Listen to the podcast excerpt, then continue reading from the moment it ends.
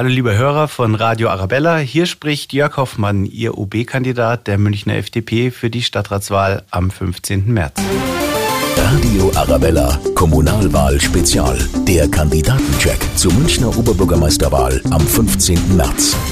Hallo, hier ist Benjamin Kühnel aus der Arabella-Redaktion und ich habe mich mit allen Kandidatinnen und Kandidaten der großen Parteien getroffen und mit ihnen die wichtigsten Fragen geklärt.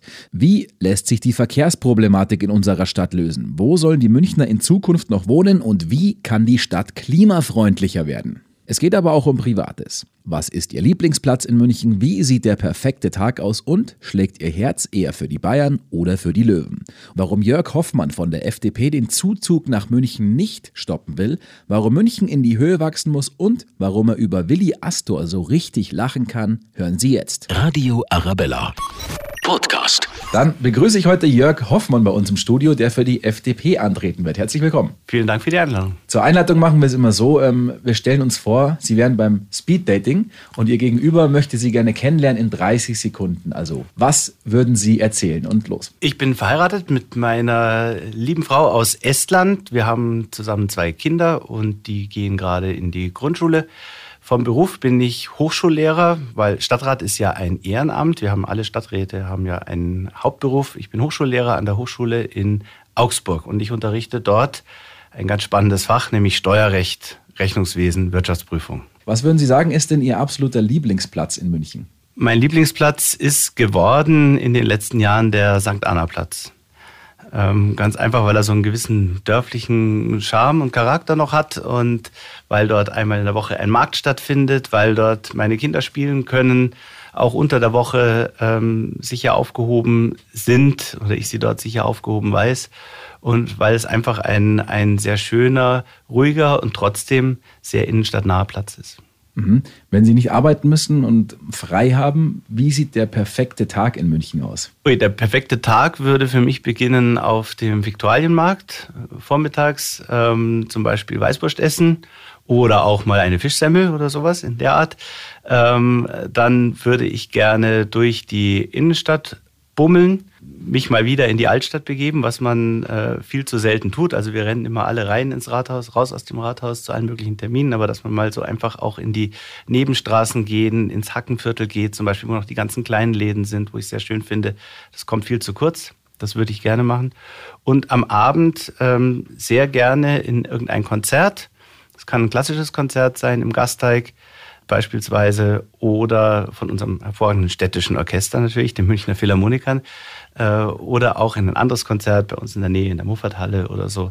Ähm, das würde mir Spaß machen. Das Ganze am besten natürlich immer mit den Kindern und mit meiner Frau. Jetzt haben Sie gerade die Konzerte angesprochen. Was war denn das letzte Konzert, das Sie besucht haben? Äh, das war in der Tat ähm, das Weihnachtsoratorium mit dem Tölzer Knabenchor im Herkulessaal vor Weihnachten weil mein Sohn nämlich im Tölzer Knabenchor mitsingt. Er war zwar bei diesem Konzert jetzt nicht dabei, aber es ist immer für ihn eine schöne Motivation, wenn er da seine Kumpel auf der Bühne sieht.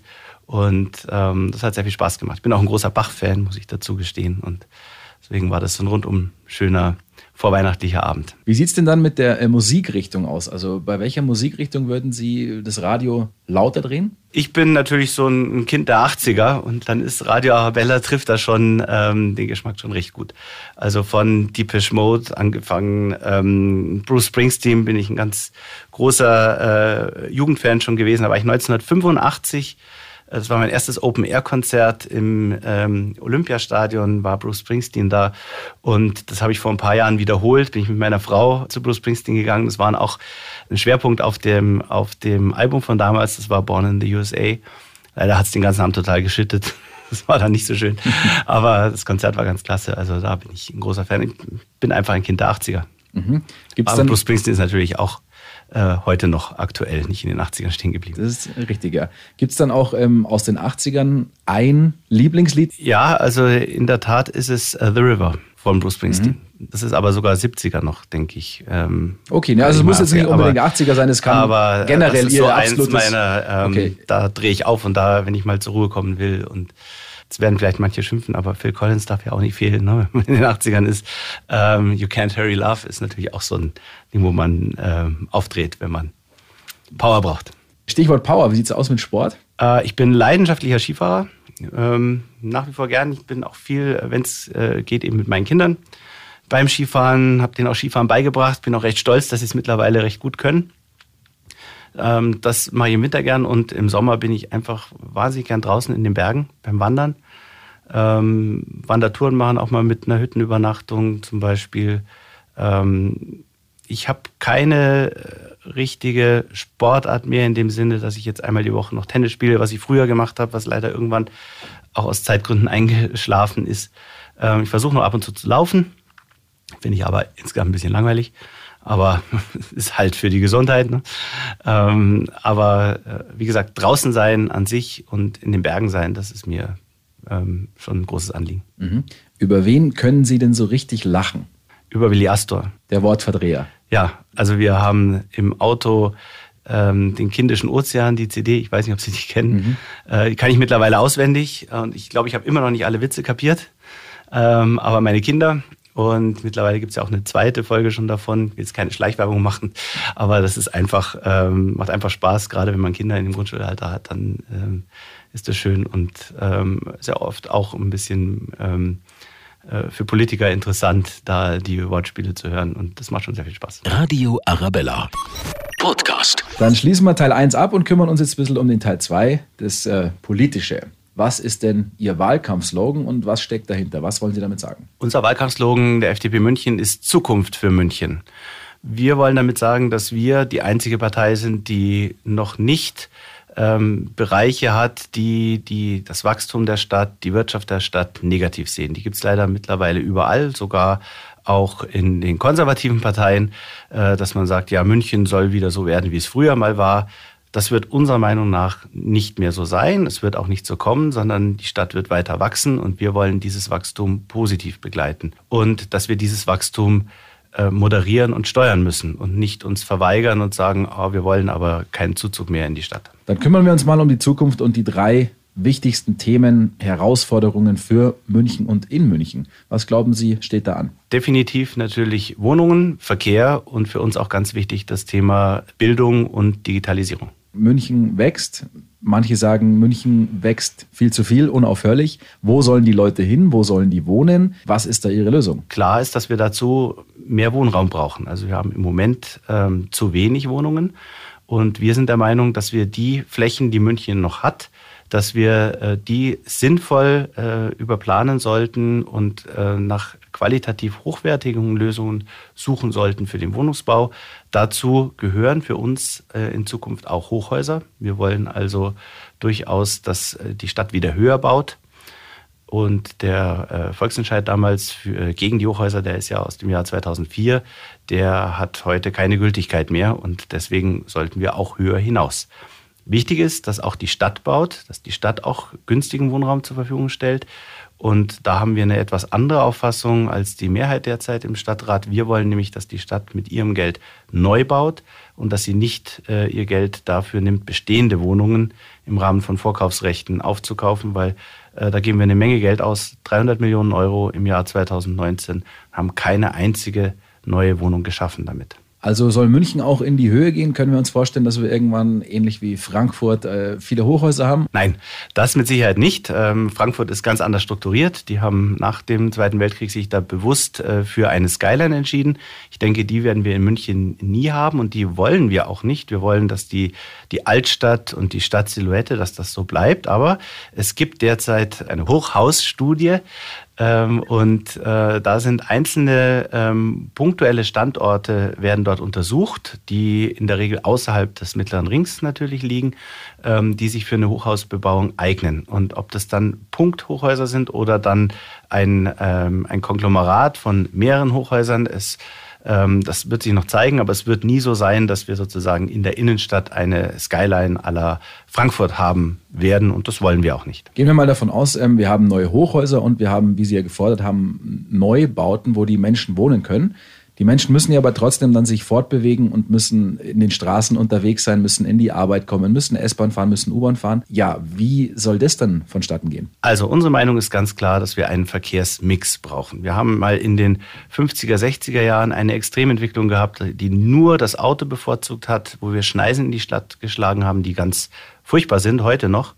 Und wir machen heute meines Erachtens ein bisschen den Fehler, dass wir jetzt das Pendel genau in die andere Richtung zurückschlagen lassen, nämlich nur noch zugunsten des Radverkehrs. Der Radverkehr macht aber halt nur leider fünf Prozent in der Stadt aus. Und selbst wenn wir den verdoppeln, haben wir immer noch 90 Prozent ähm, anderen Verkehr übrig und auch viele Personen, die nicht das Rad benutzen können, wie Mobilitätseingeschränkte oder Handwerker und so weiter. Das heißt, wir setzen auf den Mobilitätsmix. Wir wollen nicht einseitig das Fahrrad bevorzugen, nicht einseitig das Auto bevorzugen. Wir setzen darauf, dass alle Verkehrsträger zum Zuge kommen. Und uns ist ganz wichtig, Angebote zu machen. Angebote heißt jetzt insbesondere beim MVV und der MVG, wir haben hier einfach Probleme. Die Taktfrequenzen sind häufig nicht dicht genug, auch für die Umlandpendler insbesondere nicht. Die S-Bahnen funktionieren zu unzuverlässig. Mittlerweile ist auch die U-Bahn, wie wir hören, immer unzuverlässiger. Es ist kaum mehr ein Tag, wo ich in die U-Bahn steige, wo da nicht schon so unten so ein Band durchläuft, durchläuft, dass es zu Unregelmäßigkeiten kommt. Ähm, natürlich steigen die Leute dann wieder aufs Auto um. Aber wenn dann die, die äh, Schlussfolgerung daraus ist, dass ich sage, dann machen wir jetzt auch noch das Auto unattraktiv, indem wir zum Beispiel die Parkplätze in der Fraunhofer Straße ersatzlos streichen, indem wir die Ludwigsbrücke einspurig machen, dann ist das völlig das falsche Signal. Ich mache doch nicht dadurch den Verkehr besser, dass ich alle Verkehrsträger schlecht mache, sondern ich muss doch den Leuten, die jetzt mit dem Auto fahren, das äh, zuverlässige Angebot machen, kommt mit dem ÖPNV und dann wird ein Schuh draus und nicht andersrum. Beim Thema Auto nochmal, um darauf zurückzukommen, die CSU zum Beispiel fordert eine Untertunnelung. Wo sollen denn die Autos in Zukunft fahren? Also zum Thema Untertunnelung haben wir auch eine ganz dezidierte Meinung. Wir sind ähm, dafür, dass wir an den Stellen, die jetzt in der Planung sind, ganz vordringlich die Landshuter Allee, der McGraw-Graben und dann ähm, auch der Englische Garten, dass wir dort auch für die Tunnels uns immer eingesetzt haben und das weiter tun, weil wir denken, da sind Menschen. Und zwar nicht die in den Autos, sondern wir denken auch an die Anwohnerinnen und Anwohner. Ähm, an der Landshuter Allee ähm, gibt es Bürgerinitiativen, die seit Jahrzehnten dafür kämpfen, dass dort eine Tunneleinhausung oder ein, ein echter Tunnel hinkommt. Und die Stadt hat da über Jahre nichts gemacht. Also ein ganz klares Ja auch für diese bestehenden Tunnelplanungen aus Rücksicht auf die Menschen, die dort leben. Ähm, zum Thema Parken auch da ist es klar, dass wir Parkraum in öffentlichen Flächen neu verteilen müssen. Da gibt es berechtigte äh, Kritik auch, dass sehr viele Autos nach wie vor oberirdisch stehen. Nur wir müssen auch immer schauen, wo können die Autos privat abgestellt werden, also in Tiefgaragen, Parkgaragen und so weiter. Und wo geht das einfach technisch nicht, weil die, ähm, die Stadtviertel vorher gewachsen sind, bevor man Tiefgaragen gebaut hat. Also ich rede von Heidhausen, ich rede von Schwabing, Altschwabing. Da gibt es eine große Parkplatznot und da bin ich absolut dagegen, Parkplätze zu streichen. Aber in der Stadt beispielsweise, in der Altstadt, ist es durchaus denkbar, die oberirdischen Parkplätze äh, dort äh, zu streichen, damit die Altstadt schöner wird. Es sind genug Parkplätze vorhanden, auch für die Anwohnerinnen und Anwohner der Altstadt, auf die wir auch achten müssen. Ähm, die gibt es dort in den, in den Stellflächen. Und am Ende muss die Stadt auch Anwohnergaragen bauen. Also für mich ist der Josefsplatz und die Parkgarage dort ein Musterbeispiel, wie es gut funktioniert. Das ist eine hervorragend angenommene Anwohnerparkgarage, die dafür gesorgt hat, dass der Josefsplatz jetzt wirklich ein schöner, lebenswerter Platz geworden ist. Und da gibt es viele Plätze, die man noch so gestalten könnte. Dann machen wir noch den dritten Punkt der Herausforderungen, äh, die für München anstehen. Sie haben ja gesagt, Wohnen, Verkehr und Bildung, Digitalisierung. Digitalisierung schwebt natürlich über allem. Die, die, Digitalisierung ist so in allen Bereichen mit dabei, auch beim Verkehr, über den wir gerade gesprochen haben. Natürlich lässt sich auch, äh, wenn wir zum Beispiel das Parkplatzproblem der Innenstadt sehen, äh, lässt sich dort künftig sehr viel über Apps steuern, dass ich zum Beispiel äh, sage, dass äh, Leute von außerhalb der Stadt oder außerhalb des ähm, mittleren Rings nur noch in die Stadt hineinfahren dürfen, wenn sie zum Beispiel in der Altstadt einen Parkplatz haben, gebucht haben, zum Beispiel im Parkhaus, um den Parksuchverkehr auch den unnötigen zu reduzieren. Ähm, was ich auch glaube im Rahmen von Digitalisierung und Verkehr, dass wir in 10 bis 15 Jahren autonome Fahrzeuge haben werden, die auch das Parkplatzproblem nochmal reduzieren werden, weil man sich einfach ohne Fahrer von einem autonomen Fahrzeug auch in die Stadt wird fahren lassen können. Digitalisierung spielt aber auch in vielen anderen Bereichen mit hinein, also im, im ganzen Behördengänge, Kreisverwaltungsreferat, Beantragung von Pässen, von Ausweisen, Personalausweisen, Ummeldung. Da sind wir noch sehr, sehr rückständig. Das müssen wir weiter voranbringen. Und dann eben auch in dem letzten Thema Bildung, Digitalisierung der Schulen. Wenn man da in andere Länder schaut, äh, ist man da sehr weit vorangeschritten gegenüber uns. Die Stadt München ist Schulträger. Sie ist stolz drauf, dass wir eigene Schulen haben. Städtische Berufsschulen, städtische Realschulen, städtische Gymnasien und so weiter. Und äh, dort ist die Digitalisierung einfach noch nicht angekommen. Und da möchte ich mich dafür einsetzen, dass wir da uns ähm, ja, ganz dringend umorientieren. Mhm. Sie haben das Wort Zukunft vorher öfter erwähnt. Ähm, schauen wir doch mal in die Zukunft. München in 20, 30 Jahren. Wie sieht München aus? München wird immer noch eine lebenswerte, schöne Stadt sein, im, auch im Vergleich zu vielen anderen Städten auf der Welt. Sie wird weiterhin so sicher sein und so sauber, wie sie ist. Und sie wird größer sein, als sie heute ist. Sie wird hoffentlich ein bisschen stärker zusammengewachsen sein, auch mit dem Umland, auch unter Einbeziehung der Umlandgemeinden, die sich ja heute immer noch so ein bisschen einem Dialog oder auch ihrer Verantwortung für, für den Großraum München verweigern. Ähm, und es wird für unsere Kinder und unsere Enkel nach wie vor eine schön gelegene und sichere, helle, freundliche Großstadt sein. Was würden Sie sagen, welches Versprechen gibt es nur in Ihrem Wahlprogramm? Nur bei uns gibt es die Lust auf Zukunft, äh, uneingeschränkt, ohne den Pessimismus, ohne Angst vor mehr Arbeitsplätzen, ohne Angst vor mehr Mitbürgerinnen und Mitbürgern und ohne Angst vor der Zukunft. Dann schauen wir doch mal auf den 15. März. Ähm, was wäre denn so Ihr Wunschergebnis? Also ich kann mir denken, was Ihr Wunschergebnis ist, aber was glauben Sie denn? Was wird da am Ende rauskommen? Mein Wunschergebnis ähm, für die FDP ist, dass wir ein zweistelliges Ergebnis erreichen. Und das würde bedeuten, es gibt ja keine 5%-Hürde, ähm, also unabhängig davon würde das so bedeuten, sieben, acht Stadträtinnen und Stadträte. Da wird mir oft vorgehalten, ihr hattet doch aber bei der letzten Wahl viel weniger. Ja, das stimmt. Man muss aber auch bedenken, dass bei der letzten Wahl es wirklich ein Teil der Tränen der FDP war, bundespolitisch betrachtet. Da waren wir gerade aus dem Bundestag damals geflogen. Mittlerweile sind wir wieder eine starke Kraft, auch in der Bundespolitik, auch in der Landespolitik im Bayerischen Landtag. Und das sind alles gute Voraussetzungen, dass wir jetzt auch wieder stark im Stadtrat werden. Mhm. Und wie schätzen Sie Ihre persönlichen Chancen ein? Meine persönlichen als OB-Kandidat, ich möchte mindestens in die Stichwahl kommen.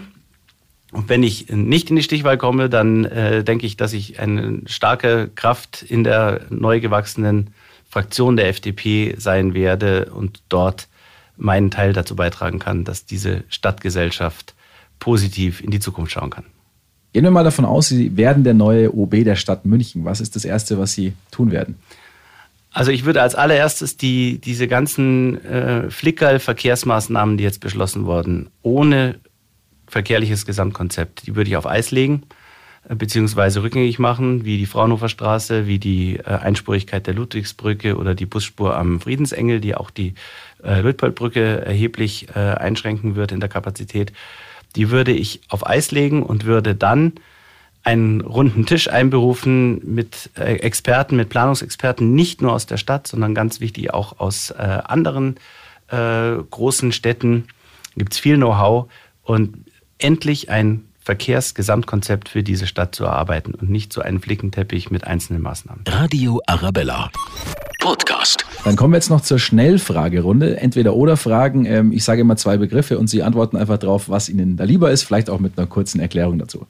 Ganz wichtig natürlich in der Stadt immer Bayern oder 60. Ich bin 60er Mitglied seit 14 Jahren oder so, 12 Jahren. Also ganz klare Antwort, 60. Langschläfer oder Frühaufsteher? Die Frage vor zehn Jahren, wer aus der Pistole gekommen, Langschläfer. Ähm, jeder, der Kinder hat, weiß, das ändert den Lebensrhythmus und irgendwann kann man gar nicht mehr lang schlafen. Man wird automatisch wach, selbst wenn die Kinder gar nicht da sind. Also mittlerweile in der Mitte. Tendenz mehr Richtung Früh mittlerweile. Kaffee oder Tee? Das kommt auf die Jahreszeit an, in der Tat. Ich trinke im Herbst, ähm, da mache ich immer auch mal so eine, meine private Fastenzeit, da trinke ich fast nur Tee. Ansonsten lieber Kaffee den Rest des Jahres. Fahrrad oder zu Fuß? Traditionelle Tracht oder eher Jeans und Hemd? Traditionelle Tracht, also mit Betonung auf traditionell, da lege ich schon Wert drauf, dass es eine Tracht ist, die nicht irgendwie zusammengestopselt ist, so aus dem Wiesenshop für 99 Euro, sondern wirklich, ich habe eine schöne Lederhose auch schon seit vielen Jahren, ähm, die will ich dann mal meinem Sohn vererben. Und äh, eine passende, schöne Tracht. Ich bin auch viel, wie gesagt, in den Bergen im Oberland unterwegs. Ähm, die echten Trachten dort sind schon wahnsinnig schön und ähm, da würde ich mich sehr dafür einsetzen, dass die erhalten bleiben. Schnitzel mit Pommes oder Quinoa-Salat mit Goji-Beeren? Ja, da muss ich mich jetzt auch outen. Ich bin doch eher der traditionelle Mensch, auch bei der Ernährung. Ähm, ich würde Schnitzel und Pommes bevorzugen. Und jetzt zum Abschluss einmal diesen Satz vervollständigen bitte. München ist für mich die schönste, lebenswerteste Großstadt der Welt. Und richtig meine mir ans Herz gewachsene Heimat. Zum Abschluss dürfen Sie noch eine kleine Bewerbungsrede auch wieder in 30 Sekunden halten. Warum sind Sie denn der Richtige für den Job des Oberbürgermeisters in München? Liebe Münchnerinnen und Münchner, ich bin als Münchner Kindel geboren im Rechts der Isar im Jahr 1971 und nie weg gewesen aus der Stadt. Jemand, dem München sehr am Herzen liegt. Ich kenne viele Stadtteile, ich kenne die, die Stadt von Jugend an oder von Kindheit an und ähm, bin sicher, dass wir mit unseren Inhalten, die wir beitragen können in dieser Stadt, mit unserem ähm, Ansatz, alles ein bisschen ähm, weniger verkrampft zu sehen, weniger einseitig zu sehen, mehr die Mischung zu sehen beim Verkehr, beim Wohnungsbau, äh, dass wir mit diesem Ansatz richtig liegen. Und Sie können mir glauben, dass ich wirklich als eingesessener Münchner äh, es mir sehr, sehr am Herzen liegt, dass es dieser Stadt weiterhin gut geht. Dann sage ich vielen Dank für den Besuch, Jörg Hoffmann. Vielen Dank, dass ich da sein durfte. Radio Arabella, Kommunalwahl Spezial. Der Kandidatencheck zur Münchner Oberbürgermeisterwahl am 15. März.